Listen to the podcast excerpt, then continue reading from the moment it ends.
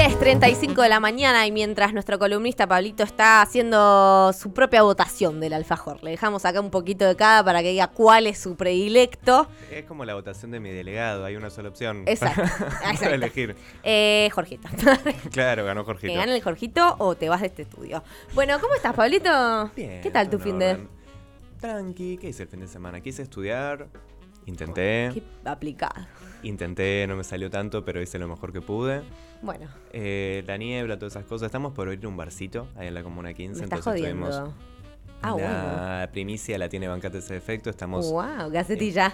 empezando a construir un proyecto, armar un barcito, así que serán todos, todas invitadas, por supuesto. Por supuesto. Eh, ¿En dónde? ¿Se sabe? ¿Se puede decir? No puedo decir la dirección exacta Ah. por razones confidenciales, pero es por la zona de Ángel Gallardo y Corrientes. ¡Ah, bueno! Vamos. ¡Ah, carísima, amor! Así que tendremos ahí un lugar Che, para hacer la radio voy a en vivo. recaer. Ah, bueno. ¿Va FM Boedo o qué? Por supuesto. Por supuesto. Ahí van a ser visitantes por el barrio, ahí la gente es de Huracán, ya lo saben. Oh, está. Pero igualmente serán, por supuesto, más que invitados si tienen algún descuento. Esa, eso es lo que quería escuchar. ah.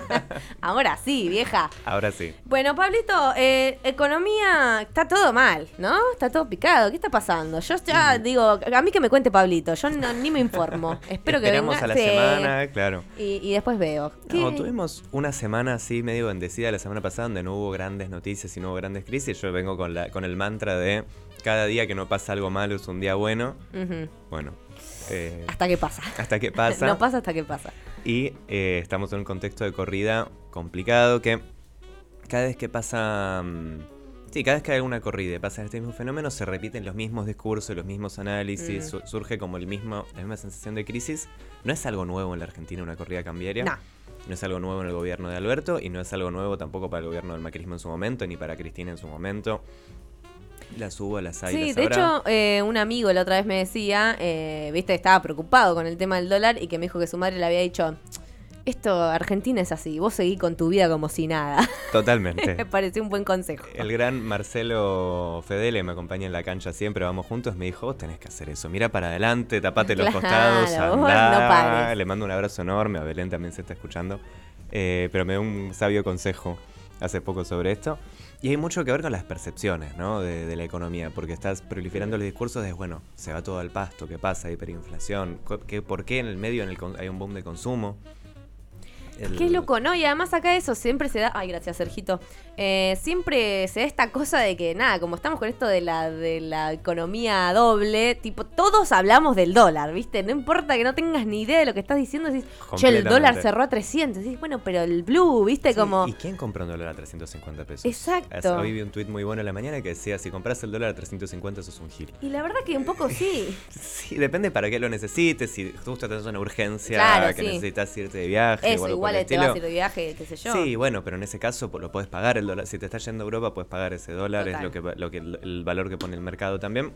Pero sí, creo que el contexto local tiene que mucho que ver con las percepciones y que la economía se mira a través de una lente y se mira a través de lo que uno percibe, ¿no? Uno ve, camina por Palermo y ve que los bares están llenos, va al abasto y ve que hay, justo este fin de semana tuve que ir al abasto a comprar unos regalitos, hubo mm, muchísima, muchísima gente consumiendo por las vacaciones de invierno Claro, porque también. las vacaciones de invierno.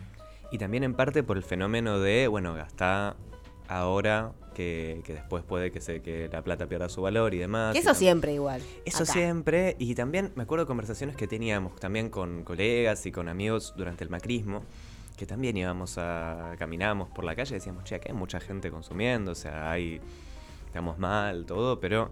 Y tiene que ver con que es muy compleja la... Digo, la economía argentina es muy diversa, muy compleja, muy, por suerte, digo, diversa. Digo, hay muchos sectores que fluctúan con este tipo de cosas, otros que mantienen su producción, otros que se benefician también, digamos, estamos hablando de sectores que presionan para devaluar, pero me parece que conviven hoy dos grandes fenómenos que tienen que ver con la demanda de dólares mayor o una mayor demanda de dólares que lo que pareciera que puede, que pareciera es muy importante, en negrita Claro. esa palabra, pareciera que puede proveer al Estado del precio oficial, lo que eh, fuerza para arriba de alguna manera el precio del mercado libre, entre comillas, el O mercado sea, porque ilegal. el Estado puede abastecer, es que el dólar medio se dispara. Al revés. Al o sea, ah. hay una... Digo, la corrida se dispara por dos grandes percepciones o por dos grandes expectativas o, o realidades también. La primera que es, hubo una inflación mayor que la, que la devaluación o que la depreciación del peso, entonces uno supone que para sostener el tipo de cambio real se tiene que corregir. Ok. Es una suposición que se hace y que no sería incorrecto de hacer tampoco.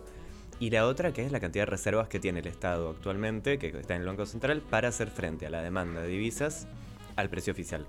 Bien. Digamos, el cepo. ¿Y cuál es la diferencia entre una economía con cepo o con un mercado de cambio cerrado o un mercado de cambios abierto, como tiene el macrismo también? Que es que, gracias, a la, deman- la demanda de dólares que puede responder el Estado es administrada. O sea, dice, bueno, yo a este le doy, a este no, a este le doy el precio oficial a 130, a este segmento le pago con el impuesto de país a 200, digamos, el mercado ya está segmentado. Ujú. Y existe una serie de rubros que no están dentro de la composición oficial a que el Estado puede proveer dólares, que son los que se tienen que ir al dólar de mercado paralelo al blue. La principal clave para so- poder sostener el tipo de cambio y poder enfrentar una corrida es que el Estado pueda seguir haciendo frente a la demanda de dólares que hay al precio oficial. O sea, si vos tenés, y esto que decía Batakis en su asunción, digamos, era cierto, que la mayor parte del mercado de, de divisas es en el oficial. Mientras vos puedas seguir sosteniendo esa demanda y el Estado pueda seguir vendiéndole dólares al precio oficial a todos los que lo demanden, la corrida en sí tiene una dinámica de burbuja. Mientras vos tengas las reservas para sostener lo que es, va a crecer hasta que la gente empiece a darse cuenta que si compra dólares a 350 no, los va, no va a seguir subiendo, o no se va a devaluar, o no se va a sostener ese precio, que es lo que pasó en su momento con Guzmán. La Mm. corrida que tuvo Guzmán, que la enfrentó primero diciendo y fortaleciendo la idea de que no se iba a devaluar, y también garantizando las reservas necesarias para hacer frente a esa corrida, hizo que no, no tuviera un efecto más allá de los efectos inflacionarios que son muy nocivos y los efectos distorsivos que tiene la brecha en la economía. No es lo mismo ese tipo de efectos que son casi mm, inevitables, como es la dinámica de la economía argentina en estas situaciones. Otra cosa es una devaluación Claro. real del tipo de cambio oficial y del 90% del mercado de divisas, que sería compleja. Por suerte hay un consenso muy importante del gobierno de que no hay que hacerlo. Claro, porque ¿qué debería pasar para que el gobierno diga voy a tener que devaluar? No- que no haya reservas. Claro, no tiene que haber reservas. Según el Banco Central y según todos los funcionarios, hay reservas como para sostener esto hasta septiembre, que es el plazo que se supone que la importación de energía baja porque cambia la temperatura Claro, y que claro. se empieza, cambia el ciclo del agro también, entonces de alguna manera se mejora las condiciones de la- del, sí, del mercado exterior y de las importaciones y exportaciones. Ok. O sea que las, las expectativas que tiene el gobierno son que se pueda aguantar 35 días hasta septiembre sosteniendo el tipo de cambio como está y dejando que la burbuja del blue suba y baje. Se pinche sola. Si eso pasa y si eso se puede sostener, no es necesario tomar ninguna medida así de intervención como pedían algunos de poner policías en las cuevas. Hay, hay Patricia Bullrich, para el que no, no lo escuchó, quería mandar a la federal a, a Mm. meter que presa de la gente de la escuela. y gente de nuestro bloque también. ¿Sí? Ah, yo la había escuchado. No voy a nombrar, pero fue una propuesta que salió también de nuestro bloque. Ah, buenísimo, me quedo ¿Qué? re tranquila. No, que no sobre. que el problema no es eh, la, lo represivo que puede ser eso, que reprimir en las cuevas, bueno, no- es un costo eh, que estamos dispuestos a pagar. El tema es lo ineficaz. Sí, O sea, si vos. A ver, hay medidas que en política económica tienen un doble efecto, digamos. Por un lado, el impacto negativo que tiene ser una imagen de reprimir de alguna manera sí, estos sí, sí, sí. circuitos de mercado que al ser ilegal también tiene la justificación, pero más allá de lo, del impacto negativo que puede tener, lo peor es el costo que paga el Estado por tomar medidas que no funcionan. O sea, con, cada Total. vez que, así como cada día que pasa donde no, no explota la economía es un buen día, cada medida que anuncia el Estado que no funciona es un poroto menos y arrancás, bajás un escalón. Acá nos preguntan en el chat, eh, dicen, ¿estás queriendo decir que el dólar no importa? No entiendo. No, en absoluto. El dólar importa muchísimo. El dólar que más importa es el dólar oficial. Eso. por la composición de precios, por el volumen de mercado y por la referencia que se tiene. Digo, todos los sectores que hoy necesitan dólares para comerciar o para producir, lo hacen en su mayoría al oficial. Claro. Quienes lo hacen al dólar paralelo, lo hacen porque están por fuera de esos segmentos y es un mercado menor, pero el mercado... un mercado ilegal. un mercado ilegal, pero que existe y que, y que genera, que no es que no importa, sino que genera dinámicas muy nocivas, Mm. que son por un lado la brecha cambiaria que produce posibilidades de negocio que son terribles en términos de conseguir dólares al oficial y venderlos al blue, te da más rendimiento que cualquier inversión productiva, eso ya genera una, una dinámica que es bastante tóxica. Y también que el efecto tiene en los precios. Y hay algo que es importante resaltar, que es cada vez que hay una corrida, y esos son los efectos más importantes que termina teniendo, si no se devalúa, cambia el régimen de inflación en la Argentina. O sea, lo estamos viendo en nuestros mercados, en nuestros kioscos, en nuestra vida. Exactamente. Tiene que ver con las expectativas, tiene que ver con los consumos que se tiene, pero sobre todo con una dinámica de la economía que, a partir de las percepciones, a partir de la experiencia de muchos también, a ver, nuestra generación y los últimos 10, 15 años de la economía argentina vivió muchas corridas y en la mayoría, salvo en la última que, que tuvo Guzmán, se terminó devaluando la moneda. La de Kisilov se terminó devaluando la moneda, todas las del macrismo terminaron con, con la crisis. También ahí está la diferencia y por qué la economía argentina no puede tener un tipo de cambio, eh, un mercado de cambios libre. Porque las corridas, si vos no tenés un Estado administrando, que así es como Macri terminó poniendo el cepo, mm. te llevan puesto el tipo de cambio. Si es por una dinámica de mercado, te lo llevan puesto. O sea, lo que no hay que hacer es sacar conclusiones eh, a partir de el dólar blue. O sea, decir, porque el dólar blue está a 300, tal cosa. Y el dólar blue puede estar a 300 hoy y puede estar 250 mañana. Y también puede que salga mal, eh, pero el dólar blue lo que tiene es que es un mercado muy volátil y que tiene una dinámica de burbuja también, porque se maneja más por las expectativas. Y que puede tranquilamente, en dos semanas, si el Estado sigue pudiendo hacer frente a la demanda de dólares al tipo de cambio oficial, puede bajar sin problema. Ahora, estamos a, con muy poco margen de error, porque también un error en este contexto tiene ya tasas muy altas de inflación, ya hay... Eh, y sobre todo, yo creo que la crisis que está teniendo el gobierno tiene más que ver con lo político que con lo económico. Lo económico es una causa mayor, o sea, una causa muy importante de la situación política, sobre todo por el tema de la credibilidad. A lo que siempre decimos en esta columna tiene que ver con que un gobierno tiene que tener credibilidad en que va a hacer las medidas que dice hacer y las va a poder aplicar. Por eso los anuncios, por suerte no hubo ningún anuncio oficial, sino que fue eh, una opinión lo de la Policía Federal en las cuevas, pero sí, eh, anuncios oficiales que después no se cumplen son muy malos para la credibilidad del sector. Total. Y por eso es tan importante que si el gobierno dice que no va a devaluar, no lo haga y pueda sostener en ese sentido las expectativas de lo que va a pasar. Ahora, en paralelo, para que me noté algunas cosas. Sí, cosas importantes a comentar del, del porqué de cómo funcionan las corridas y tiene que ver un poco con eso.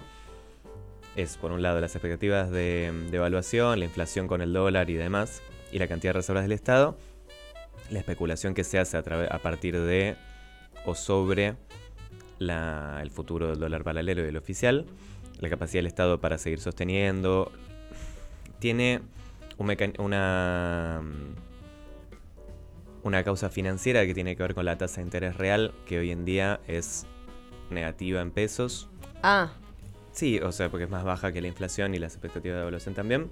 Y genera un negocio o una oportunidad que mm, es compleja, que es de tomar deuda en pesos y con eso invertir en dólares también. Si uno tiene una tasa de interés mucho menor en pesos que lo que te rinde la brecha, genera un mecanismo que es parecido, entiendo que no es una política de Estado como fue durante el macrismo, sino que termina generando, que, eh, igualmente entiendo que ya no sucede, generando la posibilidad de hacer un negocio de esas características, que es complejo. Y tiene que ver también con, y esto, siempre que se habla de la concentración en la economía argentina, hay muchas, muchos discursos que son políticos, como el de la concentración y los precios, que tiene su, su fundamento, pero tiene que ver también con lo político. La concentración en el mercado exterior y las exportaciones argentinas es brutal.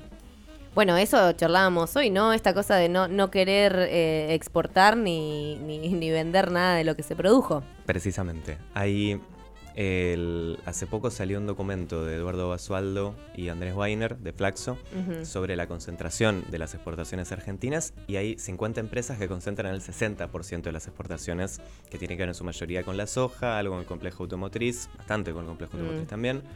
Eh, el trigo, el petróleo, la petroquímica y demás, pero sobre todo tiene que ver con el, con el agropecuario. Y eso implica, por un lado, que so- es muy poca gente la que decide sobre el sobre sí, sobre el, el futuro de la economía argentina. También está el discurso de, bueno, ¿por qué tendrían que liquidar si es su patrimonio privado y pueden hacer lo que quieran? Sí, es cierto, pueden, a ver, los dueños de los campos son dueños de los campos, entonces pueden hacer lo que quieran Sí. dentro de la economía capita- capitalista. La pregunta es, más allá de esto, digamos, ¿por qué no podemos ser como nuestros países hermanos, como Chile, como incluso como Brasil, como la gran mayoría de los países del mundo cuyo principal recurso natural lo administra el Estado? Exacto. el cobre, el petróleo, eh, países incluso que no son necesariamente progresistas, como Arabia Saudita, digamos, que, no- que el petróleo lo maneja Aramco, que es una empresa con capital mayoritariamente estatal. No es una discusión interesante para tener, y más en el plano de lo teórico y proyectos a futuro, pero Bueno, lo que La- escuchaba también la semana pasada es que se está viniendo fuertemente todo el tema del litio. y, por Eh, ejemplo, que acá hay bastante, que no es tan nocivo, eh, de, de mismo grupos ambientalistas, si bien obviamente tiene su parte de contaminación y todo, parece que no es una cuestión completamente nociva para el medio ambiente. Hay poco, hay pocas empresas que lo están haciendo, hay mucho por explotar en ese sentido y está y que había salido Evo, creo, a decir, bueno, ¿es ahora el momento de Argentina, Bolivia, de, de decir, ¿es, son recursos que lo va a administrar el Estado o qué? Bueno, Bolivia debe tener una experiencia muy interesante con el litio de no solamente la explotación nacional de recurso natural, sino su procesamiento. Y está en un convenio con una empresa alemana, pero con par- eh, mayor participación del Estado en esa firma, de, no sé cómo se llama el proceso, el equivalente al refinamiento del petróleo, pero, pero del del litio, litio. exactamente, Sí. para hacerlo también desde el Estado y no solamente vender la materia prima, sino también procesarla Exacto. que eso en términos de, de estrategia económica es brillante. La Argentina hoy está empezando a dar esos pasos, pero que va a ser muy importante para el futuro de nuestro desarrollo es- desde ya. Y tiene que ver también con cómo se da originariamente eso. O sea, hay, la semana pasada hablamos de economía marxista un poco. Hay uno de los Sí. principales preceptos de la, de la economía marxista que tiene que ver con la acumulación originaria y cómo se produjo y cómo se gestó la propiedad de los medios de producción y de las tierras. ¿Cómo se gestó la propiedad de los medios de producción en la Argentina? Con la apropiación por parte de la clase terrateniente, la aristocracia em, de hace 200 años y por lo tanto la matriz productiva tiene mucho que ver con ese proceso. ¿Estamos discutiendo la propiedad privada hoy en la Argentina? No. No, no, ni cerca me parece. ni cerca de ninguna manera, pero creo que cualquier país serio. eh, no, no, no, sin ser Sí, extremista, sí. pero sí, todos nuestros hermanos latinoamericanos y muchos de los países del mundo que admiramos y que buscamos parecernos tienen un manejo nacional de recursos naturales o del comercio exterior, el exterior. Perón en su momento había creado el IAPI, que no avanzó sobre la propiedad de, lo, de la tierra, de la propiedad rural, digamos, pero sí un manejo nacional del comercio exterior. Hoy en día es impensable, entre signos de pregunta, hoy de esta manera como estamos ahora, sí. Como un proyecto así de a futuro y de manejo de la economía en términos racionales, ni siquiera digo Político, sí, sí, sí. la racionalidad de tener una administración estatal de los recursos naturales estratégicos, o por lo menos de una parte de ellos, es un tema que no, no se puede no discutir, sobre todo para parecernos a, a los, a otros países. Ni siquiera digo de un proyecto de, de socialismo del siglo XXI, sino No, claro. eh, para parecernos a otros países. Y eso convive también con un contexto que se viene dándose mucho y más allá de la corrida, de aumento de la actividad económica en los números que dan. O sea, los- siempre se habla de que los números que se miran de la economía argentina son buenos. Un salario real segmentado, o sea, una economía es como se, como se dice, una que anda en auto y otra que anda en carro, una que anda en avión y otra que anda en tren, digamos, una economía con un salario promedio Mm. bueno y otra con un salario promedio muy malo. Y eso implica que se vean fenómenos como boom de consumo en el abasto, en Palermo, en eh, que la- digo, el, el consumo funciona, crece y de alguna manera eh, se expande. Y por otro lado, Gente cagándose de hambre. gente pasándola muy mal, claro, con salarios que no llegan a la canasta básica y que esas economías conviven. Conviven de, de vuelta por la gran diversidad que tiene la, la economía argentina, o sea, no son- Mm. no- es muy difícil salir de lo que uno percibe, o sea, uno camina por a cualquier lugar humilde de la ciudad o del conurbano y dice esto no da para más y después va a Palermo y dice esto... Ah, bueno, no estábamos tan mal. Claro, Mm. tiene que ver también con esa diversidad, con esa segmentación. Un poco los sectores que les va bien en la Argentina en general sostienen ese nivel de vida más allá de las crisis. Ujú. Sí, sí, sí, re. No es que una fluctuación de estas características va a hacer que... No modifica del todo su estilo de vida. Tal vez no se va a México de vacaciones, pero se va al sur. Exacto, la clase media alta de, buen- de la ciudad de Buenos Aires en general tiende a sostener ese nivel, ese poder adquisitivo. Y también yo creo que algo muy importante tener en cuenta que es la combinación entre economía cerrada, ausencia de medios de ahorro sofisticados o que Mm. no sean de self-investment, digamos, que no sean de vos invertir en tu emprendimiento. A ver, el sistema financiero funciona en general como simplificador de eh, o que, lo que traduce el ahorro agregado en inversión agregada. Mm. Es decir, vos ponele que te sobra una plata por mes, la opción que existe hoy con un sistema financiero que no es del todo funcional o que es re- relativamente disfuncional, lo pones, eh, lo, lo invertís en una opción anónima, o un bono, una acción, Claro. un plazo fijo, etcétera, y eso el mismo sistema financiero lo traduce en que alguien que necesita capital para crecer su para que su emprendimiento crezca o para producir o para lo que sea, lo pueda recibir sin que haya una, conexión entre ustedes dos. Claro, una transacción directa. Exactamente. Hoy un poco lo que sucede es que uno para invertir piensa en su proyecto personal, piensa en su... eh, No, o- no pensabas en ponerlo en el banco, en comprarte un bono, en invertir en nada que no sea me compro mi auto, me... me- sí.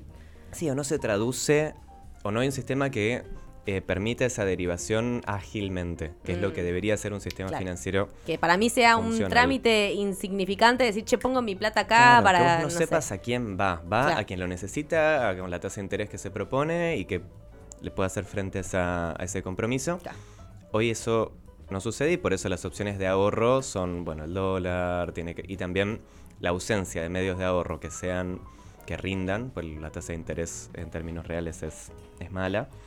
Tiene que, eh, sí, genera también dinámicas de consumo, de, mm, sí, de expansión del consumo dentro de lo que podría ser ahorro e inversión. No sé si me explico. Sí, que vos en vez de ahorrarla o invertirla de esa manera, te la gastaste yendo Exacto. a comer y eso genera un flujo, efectivamente, pero Sí, a que podría ser plazo. de otra manera. Y Mm, está la, claro. siempre la duda en economía, más allá de, de la situación argentina que existe en general, de si es más positivo para la economía que la gente consuma, que la gente gaste, salga a comer, se compre un auto, compre una tele, compre un lavarropas, digamos, que es Claro. un poco la dinámica que se vive hoy eh, en los sectores que, pueden tener un excedente en la Argentina, o que la gente ahorre, ahorre, ahorre, ahorre, eso se invierta, o que la economía o el sistema financiero lo convierta en inversión. ya, Son ambas cosas. El- un poco al- y un poco. y en to- todos los estudios de la economía del desarrollo hablan de que cuanto más ahorro e inversión haya, al mediano plazo más se desarrolla la economía, Claro. pero también el consumo Es importante. es importante y dinamiza lo actual Claro. y genera trabajo hoy. Claro. Entonces, Ahora, eso tiene que estar equilibrado y no puede... A ver, que suceda por una disfuncionalidad del sistema financiero no es bueno. Ya.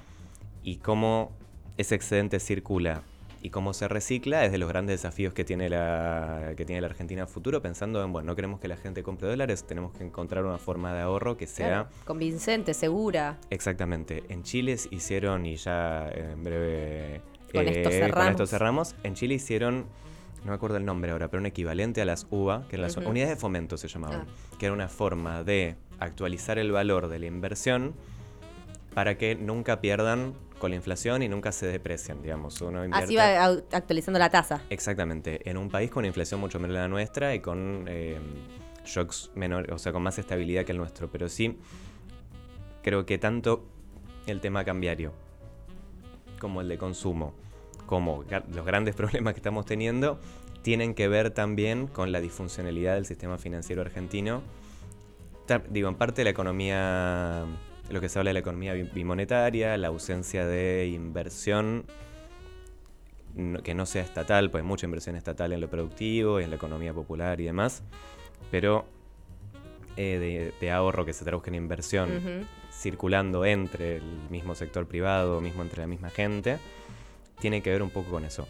para tratar de vincular de alguna manera, hacer un link entre lo que la discusión sobre el consumo y la del dólar. Y para cerrar un poco, tiene mucho que ver con eso, con cuál es la percepción que se tiene de la economía y cuál es el clima que se genera. Y hay mucha responsabilidad también, tanto de los medios como de quienes necesitan que ese clima así de, de- de crisis Sí. se genere, para agrandar o achicar las situaciones en función de lo que se busca. Yo creo que si en ese sentido hay que ir a las bases y hay que ir a las variables que son las centrales, que es la, la- hoy en día la principal variable son las reservas que tiene el Estado Claro. y la posibilidad de afrontar la situación sin que haya que hacer una, una coreo de no, in- in- intervenimos en la situación de la corrida. Con que haya reservas y se pueda sostener el, O sea, para saber cómo estamos, gente de a pie como nosotros, hay que, hay que ver y saber si el Estado tiene reservas. Hoy en día para la correa cambiaria, sí. cam- Bien. sí, básicamente. Hoy en día. Hoy. Bueno, mañana Pablito, veremos. mañana, claro, el lunes que viene tal vez viene y dice, no, chicos, hay que mudarse. Eh, nada, mentira. eh, Pablito Audero con economía, como todos los lunes. Eh, a partir de la semana que viene venís los martes. Exactamente. Ya saben, así que los martes sintoniz- eh, sintonizan siempre. Todos los días. Pero si quieren específicamente verlo a Pablito, ya saben, la lluvia de dólares, no sé si ves. Así, toda la columna así. Gracias, Pablito, como siempre, un placer. A ustedes. Quédense que ahora mira, ya les voy a decir, para que no se vayan a ningún lado, que les veo que están mirando ahí, eh, volvemos con la actualización de las noticias del día de hoy, así que no se vayan hasta las 12 acá por FM.